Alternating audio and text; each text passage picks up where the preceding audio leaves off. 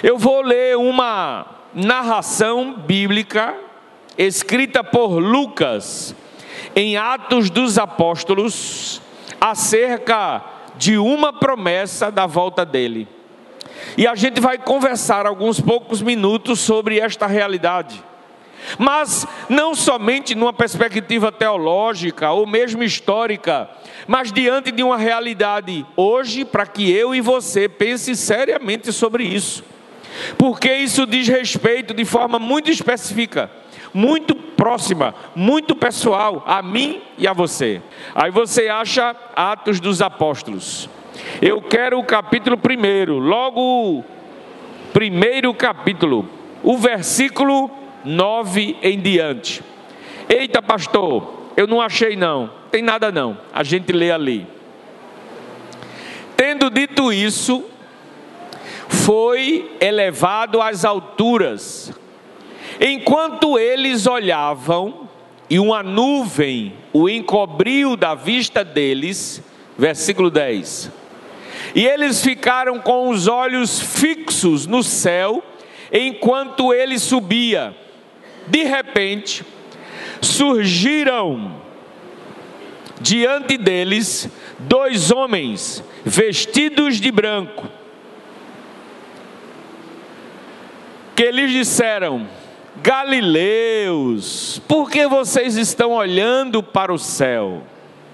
Este mesmo Jesus que dentre vocês foi elevado ao céu, voltará da mesma forma como o viram subir.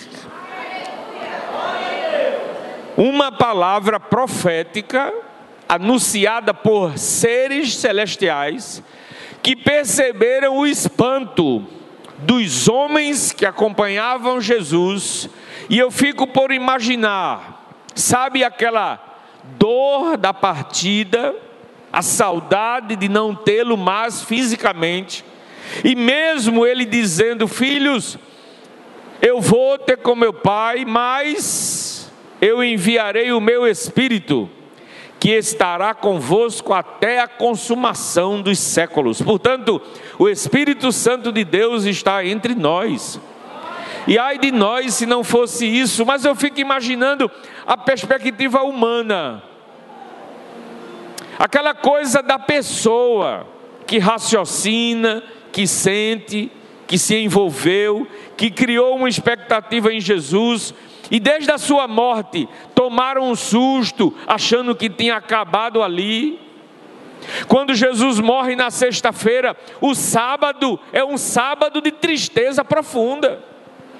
Você não tem ideia o que são expectativas frustradas. Ah, pastor, eu tenho. E eu posso até acreditar, porque você talvez já teve decepções, expectativas que você gerou e de repente viu sendo frustradas porque foi decepcionado por pessoas, pelo sistema, pela vida. Tudo que os discípulos acreditaram, viram na morte do Calvário a destruição dos seus projetos. Jesus que anunciou a vida, Jesus que anunciou a eternidade, Jesus que prometeu realmente estar com eles, agora eles viram o corpo de Jesus inerte, falecido e sepultado. Muito difícil imaginar, lembrar da promessa: ao terceiro dia eu vou ressuscitar. Se abateram. Costumamos dar o nome do sábado, da semana da ressurreição, do sábado do silêncio. Não tinha resposta, não tinha palavra, não tinha o que dizer, frustração, decepção. Até que o sábado termina. E no amanhecer do domingo, e a Bíblia diz que nas primeiras horas, as mulheres, curiosamente, para um ambiente socialmente despre, desprezador da mulher, para um ambiente culturalmente desprezador do feminino, o contexto patriarcal, masculino. As mulheres então vão visitar o túmulo e não encontram mais Jesus. E mais uma vez, seres celestiais instruem aquelas mulheres: vocês procuram o vivo no lugar dos mortos? E elas não acreditam, por favor, aonde você colocou o corpo do mestre? Me diz. A gente precisa cuidar. Aquele que morreu ressuscitou. Quantos creem na ressurreição de Jesus? Diga amém. Crer na ressurreição de Jesus num momento coletivo como esse, a gente se sente entusiasmado e motivado. Mas quando a gente se encontra sozinho e não tem mais essa multidão, e a gente não encontra alguém por perto para dar um abraço diante das nossas frustrações e decepções, principalmente diante das nossas crises existenciais, crer na ressurreição de Jesus é algo que nos deixa completamente abatido, porque a nossa fé, ela fica bem pequenininha. Não, não é que você perca a fé. Lembram quando Jesus disse: homens de pouca fé?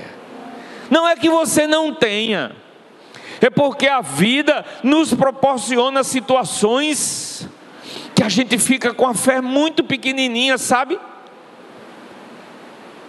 A, a ansiedade que a gente é comumente levado a experimentar nos tira a possibilidade de alimentar a fé.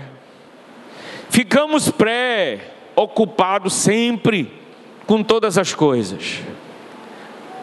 E aí, Jesus ressuscita, aparece aos seus discípulos. É uma história bíblica. Quantos de nós estão aqui e ainda tem alguma resistência para acreditar em algumas colocações bíblicas que é surreal? Como assim, pastor? Do ponto de vista humano, físico, real? foge de qualquer compreensão científica. Um homem que foi açoitado, como torturado, morre de uma das formas mais violentas.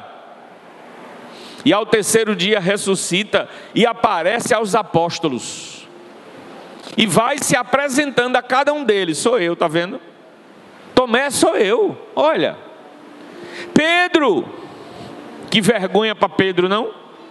Jesus advertiu ele e disse: Pedro, eu sei que você me ama, mas olha, Pedro, antes que o galo cante, tu vai me negar três vezes. Jamais, jamais.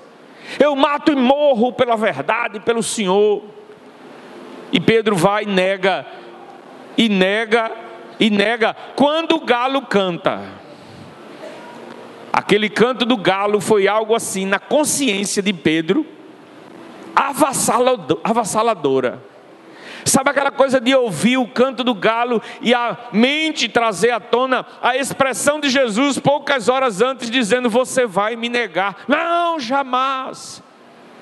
Deus conhece tanto a nossa natureza humana, que é vulnerável, falível, insegura, instável. Hoje a gente está tão seguro de repente a gente canta uma canção com tanta ênfase, batendo nos tambores, levantando as mãos, glorificando a Deus. Aí amanhã a gente recebe uma ligação. E na ligação a gente toma conhecimento de uma tragédia que nos acontece a nós ou a nossa família.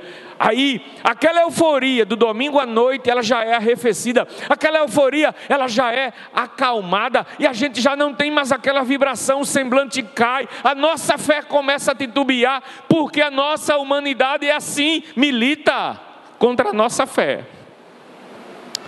A nossa fé, ela é comumente abalada.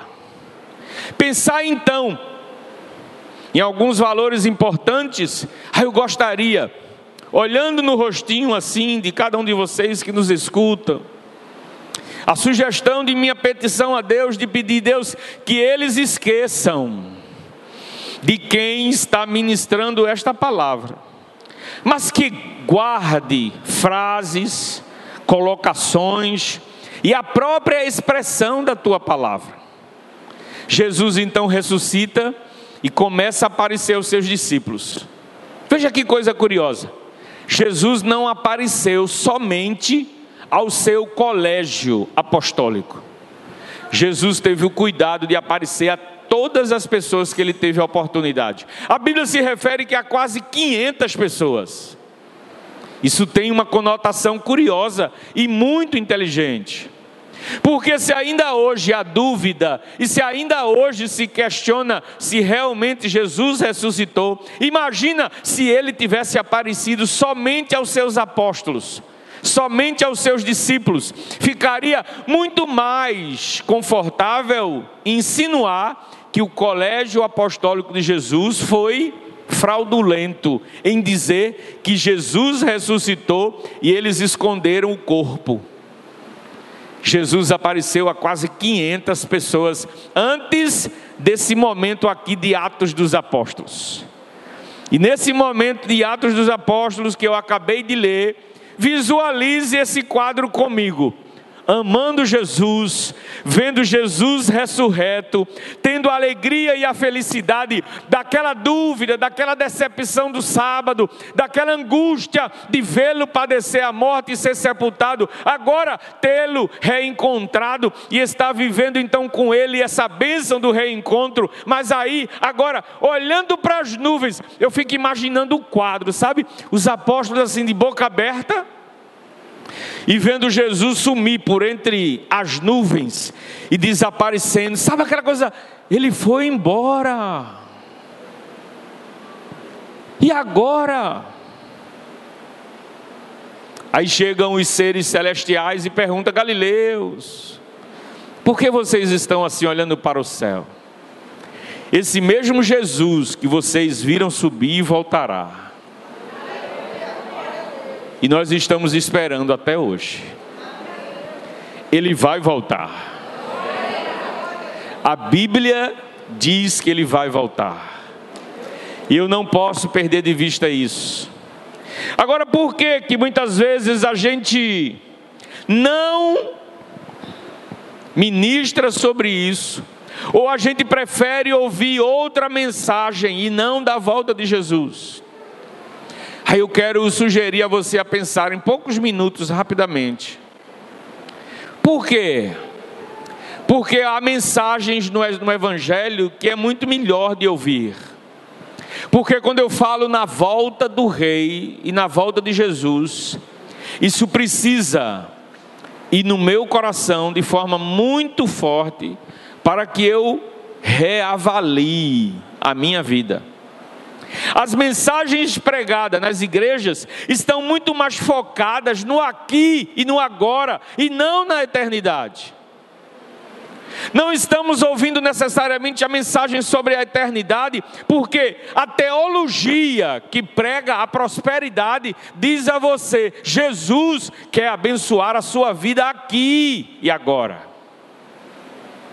Estamos tratando do crente ou daquele que ouve a mensagem do Evangelho e associa necessariamente com os resultados imediatistas. Porque a nossa geração é uma geração da velocidade, tudo tem que ser para ontem. A internet tem que ser a mais veloz. O banco tem que ter todos os recursos para que eu seja atendido da forma mais rápida, quer seja no autoatendimento ou quer seja no caixa físico. Eu preciso viver com o aproveitamento do tempo, porque o tempo é escasso. E aí, o resultado do aqui e agora também reproduz na nossa vida eclesiástica e a mensagem está sendo anunciada como Jesus que resolve o seu problema aqui e agora. Por que pensar na eternidade? A mensagem do Evangelho de Jesus é para você agora. A bênção é para já. A melhora é para já. O resultado é hoje. Portanto, com Jesus, você vai desfrutar das bênçãos, humanamente falando, e principalmente de uma prosperidade material, hoje, agora. Não é da nossa visão hoje tratar sobre a prosperidade na vida do cristão, o que eu acho muito bíblico. Se tem uma coisa que Deus, na Sua palavra, muito destaca, é a abertura de, dos céus para abençoar os seus. Mas quando isso é trocado e colocado como uma perspectiva primeira, você vai ser abençoado hoje e já. Venha para Jesus. E não traz para você o pensamento da eternidade. É algo que compromete de forma muito séria a interpretação bíblica sobre o Evangelho de Jesus. Portanto, vá segurando essa ideia. Por que, que não se prega mais tanto sobre a volta de Jesus? Porque sobre a volta de Jesus, você é sugerido a pensar na eternidade. E a mensagem hoje é muito mais contextualizada para o aqui e para o agora. Você já ouviu essa palavra secularismo? Aquilo que é secular é introduzido nos púlpitos da igreja e levando grande parte daqueles que ministram a substituir a mensagem que tratam das questões escatológicas. Aliás, eu nunca ouvi essa palavra, pastor. Escatologia. Pois é, parte da teologia que estuda necessariamente os últimos dias e a volta de Jesus.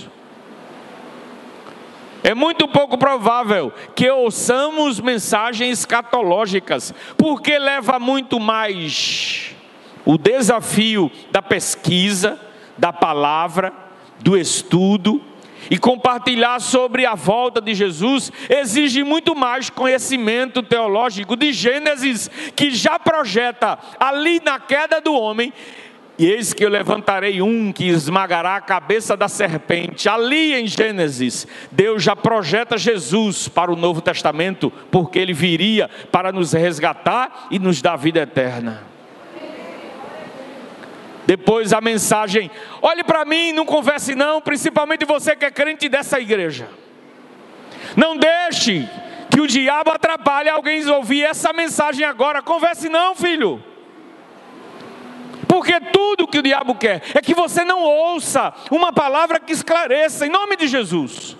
E daqui a gente visualiza, bate papo e conversa.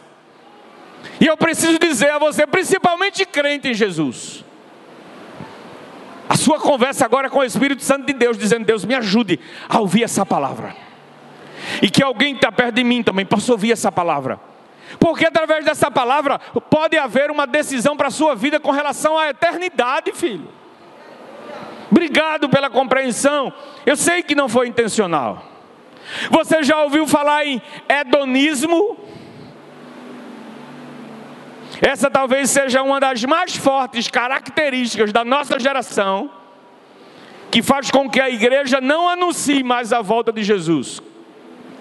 Porque é na visão hedonista que as pessoas pensam no prazer da sua existência aquilo que traz prazer para mim, aquilo que me realiza, aquilo que me faz viver as minhas preocupações e interesses pessoais. Olha, filho, deixa eu pensar junto com você, porque depois dessa ministração encerrada, todos nós vamos embora, as nossas vidas dão continuidade, vamos todos recolher, amanhã começa um novo dia, mas o Brasil todo, está consternado com a morte de uma das maiores figuras públicas hoje do Brasil da televisão. E assim como nós estamos sujeitos à morte, nós estamos também diante de uma grande realidade da possibilidade de Jesus voltar a qualquer momento.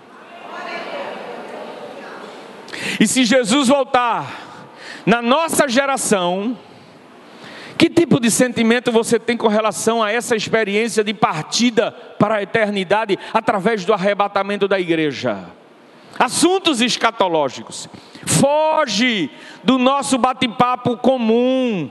Preferimos conversar sobre todas as outras coisas, mas às vezes não entra na nossa roda de conversa a possibilidade da volta de Jesus, muito menos o encerramento da nossa vida humana. Um tombo de um sótão, de sua casa conquistada numa das cidades mais caras do mundo, Estados Unidos da América, Orlando, Gugu Liberato sofre um acidente e morre. O lamento, a tristeza, parece que é alguém da nossa família e a gente sente. Um homem que lutou a sua vida toda e agora iria usufruir dos melhores momentos por força da conquista, daquilo que alcançou ao longo da sua brilhante carreira artística. Mas a vida lhe causou esse impacto. Você consegue enxergar não a palavra de Deus nessas realidades? Lembram daquela expressão bíblica que diz assim: alguém pensou assim, eu agora vou gozar a vida, porque os meus celeiros estão abarrotados, ou seja, eu enriqueci, eu estou próspero, eu estou bem de vida. Aí a mensagem bíblica diz assim: louco, o que tens preparado e para quem será?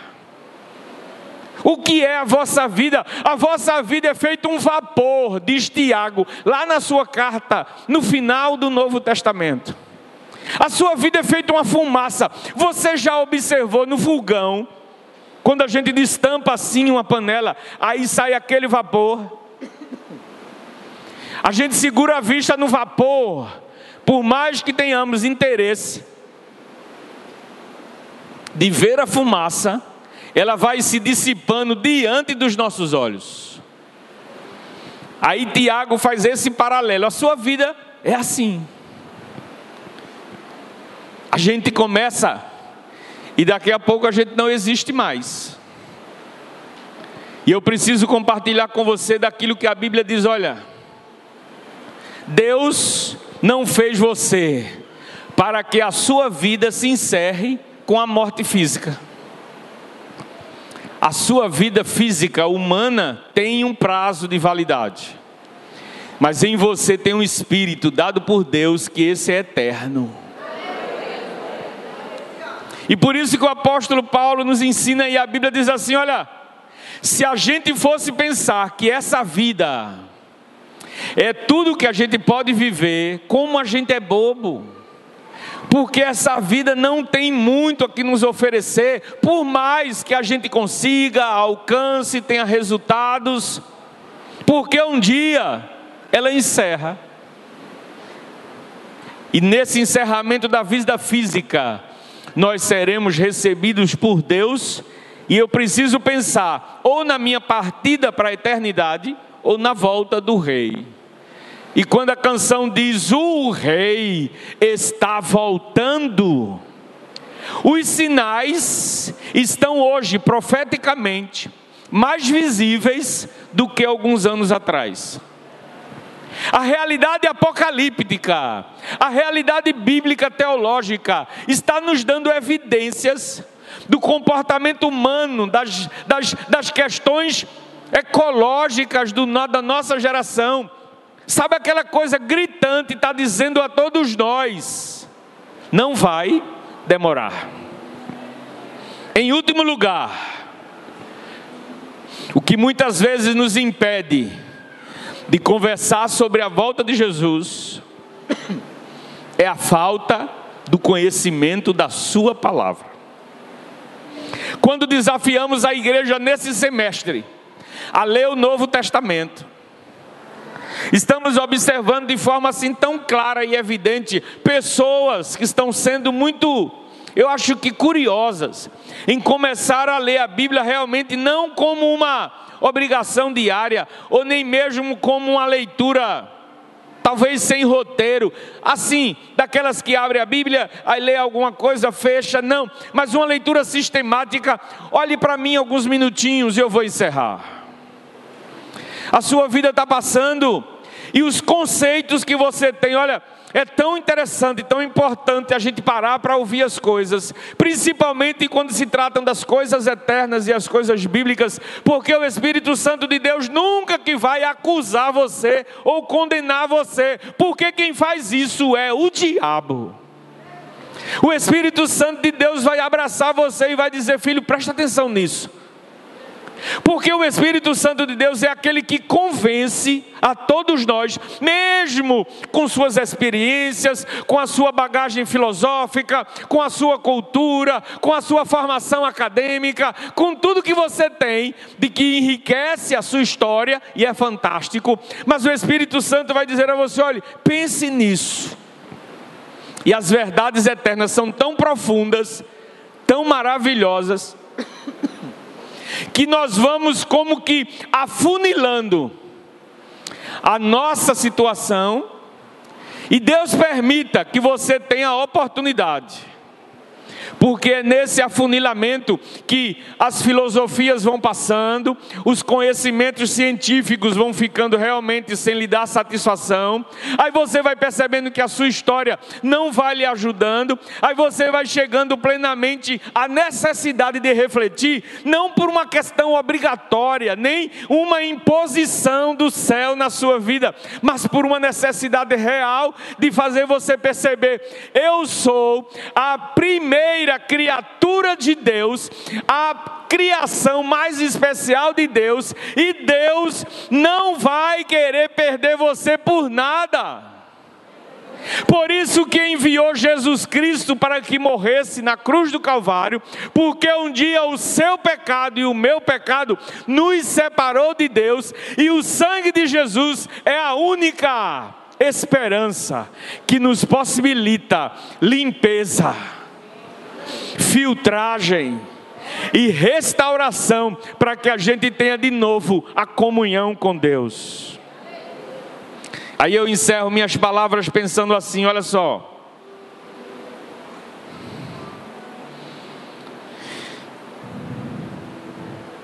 Pois, dada a ordem, com a voz do arcanjo e o ressoar da trombeta de Deus, o próprio Senhor descerá dos céus, e os mortos em Cristo ressuscitarão primeiro.